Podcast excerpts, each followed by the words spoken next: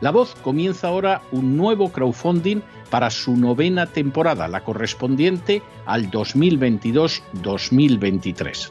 Lo hace además en unos momentos en que la libertad de expresión está más amenazada que nunca en décadas en España, en Hispanoamérica y en el resto del mundo. Una vez más, como en las temporadas anteriores, está en sus manos la conclusión o la continuidad del programa La Voz. Debido a la crisis económica creciente, al cambio del dólar en relación con el euro y sobre todo a la censura del programa en redes con su correspondiente desmonetarización, en esta novena temporada nos vemos obligados a subir el objetivo hasta la cifra de 130.000 dólares. Con el crowdfunding se mantiene la emisión en directo, en abierto y de forma gratuita del programa a través de YouTube, iBox, SoundCloud, Spotify, Apple Podcasts, Google Podcasts, Tunnel y Stitcher. Además, por supuesto, de en cesarvidal.tv. De hecho, es este crowdfunding el que permitirá poder seguir emitiendo en cesarvidal.tv, ya que sin la continuidad de la voz no puede haber continuidad de contenidos en ese canal televisivo. Si la voz, tras la conclusión de esta temporada, no pudiera regresar en el mes de octubre, quizá no sucedería algo tan grave.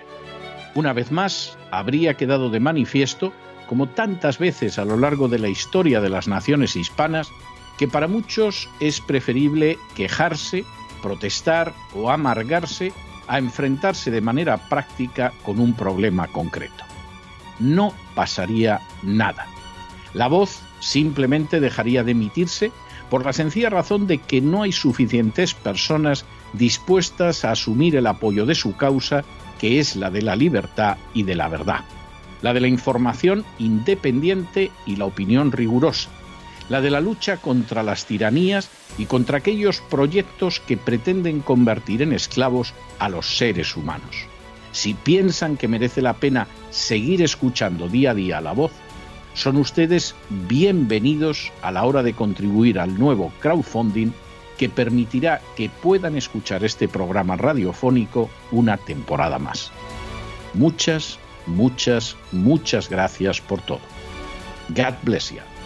Que Dios los bendiga.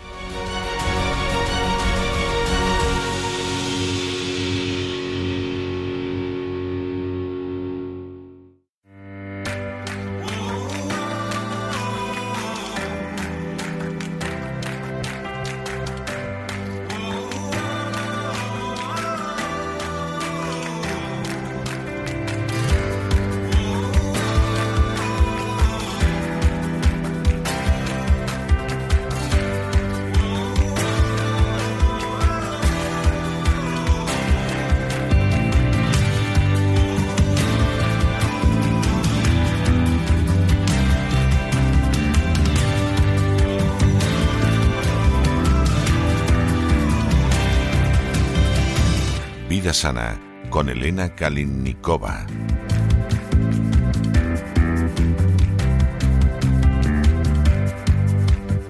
Estamos de regreso y estamos de regreso para dar inicio a ese programa doble y sesión continua que tenemos todos los miércoles aquí en La Voz. Un programa doble y sesión continua que está relacionado de manera íntima, profunda, sentida con el bienestar, con la salud.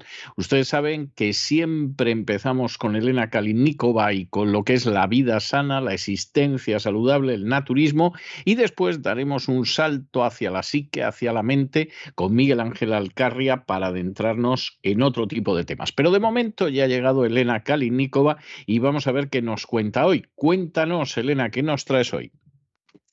Buenas noches, César. Pues hoy vamos a hablar de la alimentación que juega un papel clave a la hora de proteger la piel del sol y conseguir un bronceado saludable.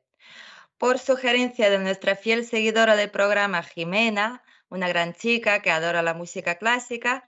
Desde aquí te mando un gran abrazo para ti y tus padres, Jimena, y te agradezco tu idea del programa de hoy. Así que vamos a hablar de las sugerencias que os pueden facilitar la vida en verano.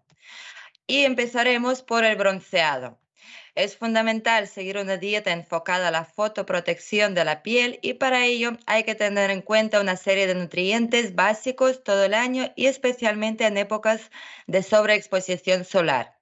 Durante el verano, la alimentación y la micronutrición deben estar orientadas a aumentar la fotoprotección natural de la piel, ayudando a equilibrar la respuesta inflamatoria del cuerpo, así como los mecanismos antioxidantes y la actividad apoptópica saludable de nuestro organismo.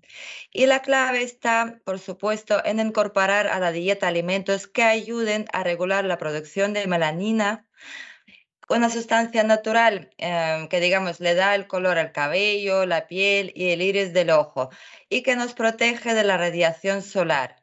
Y está producida por unas células llamadas melanocitos que se encuentran en la epidermis. La pigmentación de la piel es fundamental como agente fotoprotector, ya que la melanina cumple la función de absorber las radiaciones UV y es además un potente antirradical. Y por ello, para proteger la piel es importante estimular la síntesis de melanina, es decir, aumentar la cantidad de melanina dentro de los melanocitos y favorecer su correcta distribución a nivel epidérmico. Y también habría que incorporar en la dieta veraniega nutrientes que ayuden a estimular la propia melanina de la piel, la que jugará un papel, digamos que fundamental para la hidratación y su protección. ¿Y cuáles son los elementos claves que deben contener los alimentos para que nos protejan y favorezcan un bonito bronceado?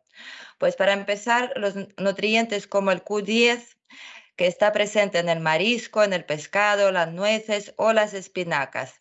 También los betacarotenos, que abundan en la papaya, la zanahoria, los pimientos y los suplementos ricos en antioxidantes, los que ayudarán a la protección natural de la piel en las fechas en las que se vaya a exponer uno al sol. Entonces, el primero en mi lista, pues siempre está la zanahoria, es el primer elemento que se nos viene a la cabeza cuando hablamos de betacarotenos, sea posiblemente la zanahoria y por lo tanto aporta grandes cantidades de la vitamina A, la que contribuye al sostén, crecimiento y restauración del tejido cutáneo. De hecho, os voy a contar un hecho curioso de mi vida respecto al zumo de zanahoria, al que tomaba yo hace unos años, cada día a lo largo durante varios años, y yo, por ejemplo, soy de piel blanca, mi hijo también, pero al tomar a diario el zumo recién exprimido de zanahoria, junto con manzana y apio, y a veces también le echaba el jengibre, la remolacha, pues sorprendentemente tanto yo como mi niño, en que en aquel momento tendría pues dos o tres añitos, nos bronceábamos en cuestión de días y ninguno de los dos la verdad que usaba la protección solar. Claro está que lo tomábamos siguiendo un cierto método y en cantidades muy considerables. Y mi objetivo no era ponerme morena, sino otro. Y lo del bronceado más bien fue un bonus agradable. Y no estoy, digamos, diciendo a nadie que no use la protección solar, simplemente eh, quería compartir esa experiencia eh, para que vosotros podáis ver eh, qué importancia en realidad tiene lo que coméis. Incluso se puede ver, digamos, con vuestros propios ojos, podéis ver los resultados si tomáis los alimentos que favorecen el bronceado. Y bien, vamos a seguir. Por ejemplo, otro alimento serían los pimientos, que son un alimento que favorecen también el bronceado, rico en betacarotenos, antioxidantes que se depositan en las células adiposas y favorecen que las melanocitos responsables de la producción de melanina funcionen correctamente. Otro elemento que gusta a muchísima gente es el salmón, fresco o ahumado. Es un alimento muy completo para el cuidado de la piel, ya sea circunstancias normales o expuesta al sol. Combate el envejecimiento prematuro de la, prematuro de la dermis gracias a sus propiedades antiinflamatorias. El ácido alfa-linoleico, que está presente en el omega 3, disminuye la flacidez y evita que la piel se reseque. Este pescado es además un buen aliado para problemas dermatológicos como rosácea, psoriasis y colabora en la prevención del cáncer de piel. Pero si vais a tomarlo, no recomiendo sobrepasar los 50 gramos diarios.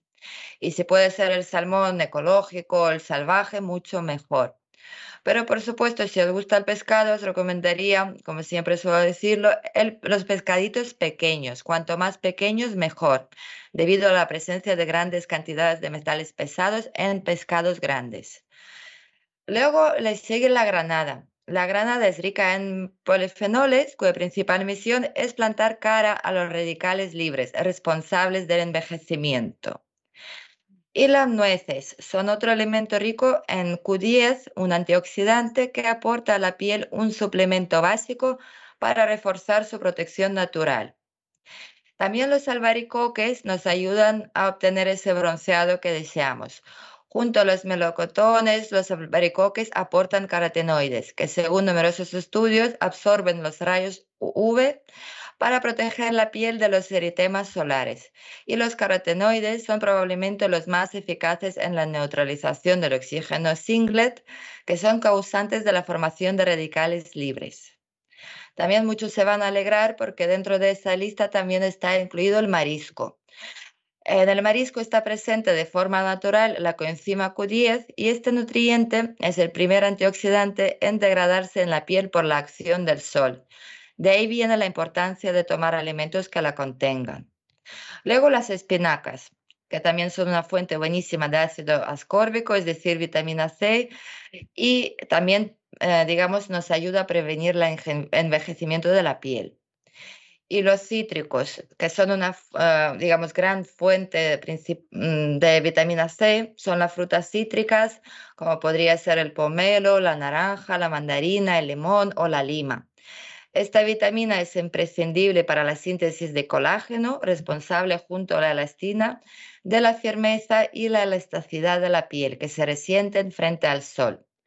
Personalmente a mí me gusta tomar agua con zumo de limón exprimido durante todo el año, pero especialmente en verano. Y como no, vamos a ver algunas verduras también, como podría ser la coliflor. Contiene la vitamina C que trabaja con la fotoprotección natural de la piel, ayudando a equilibrar la respuesta inflamatoria del cuerpo y a los mecanismos antioxidantes. Y la calabaza, su contenido en betacarotenos la convierte en un alimento perfecto frente al sol. Este nutriente se considera uno de los más importantes elementos precursores de la vitamina A y por ello se le conoce también como provitamina A. Ayuda a mantener la piel sana, evitando los daños de la radiación. Y por último, las uvas. Las semillas de uva poseen mm, unas sustancias eficaces para inhibir el estrés oxidativo celular. Por cierto, esta fruta también ayuda si vais a trasnochar. Por ejemplo, los 100 gramos de uvas tomadas antes de una salida nocturna aportan vitamina B6 y B9, los que previenen el cansancio y la fatiga. Y en verano a mí me encantan las uvas porque me gusta trasnochar. Y para terminar en líneas generales, tan solo quisiera añadir que el verano es una época del año maravillosa cuando os recomendaría evitar las comidas copiosas, es decir, cuanto más frutas, ensaladas, batidos, mejor. Y mantenerse hidratados es, por supuesto, fundamental. Por ello, excluiría todas las gaseosas y lo sustituiría por mojitos sin alcohol y sin azúcar blanco, zumos naturales y mucha agua con limón, con jengibre, lo que os guste. Además, mm, el jengibre, como sabéis bien, cuida de nuestras defensas y quema grasas. Y dado que las frutas ya de por sí son dulces, reduciría drásticamente el consumo de tartas y pasteles, ya que tanto azúcar en el cuerpo no es bueno. Así que no os olvidéis de las verduras también, que son mucho más importantes que las frutas. Y por supuesto, mm, por ejemplo, los aguacates y pepinos son productos estrellas en cualquier época del año. Y estoy totalmente a favor de la sustitución de algunas comidas por un plato de frutas de temporada, especialmente por la mañana y el mediodía. Por ejemplo, tras haber comido un plato grande de sandía, seguramente pues se sacia el hambre y además vais a estar muy bien hidratados, ligeros y podréis afrontar un par de horitas perfectamente de vuestras tareas diarias. Y también os recuerdo lo que ya sabéis, que la fruta siempre se toma aparte y nunca como un postre. Pues con esos sencillos trucos seguramente vais a pasar un verano muy feliz y disfrutar mucho del sol. Desde luego, sol, sol no se puede quejar, por lo menos la gente que vive en España, no digo ya la que vive en la Florida, luego sol van a tener, pero, pero para jartarse, eso no cabe la menor duda. Muchísimas gracias, Elena. Nos volvemos a encontrar la semana que viene. Gracias a ti, César. Un beso para todos.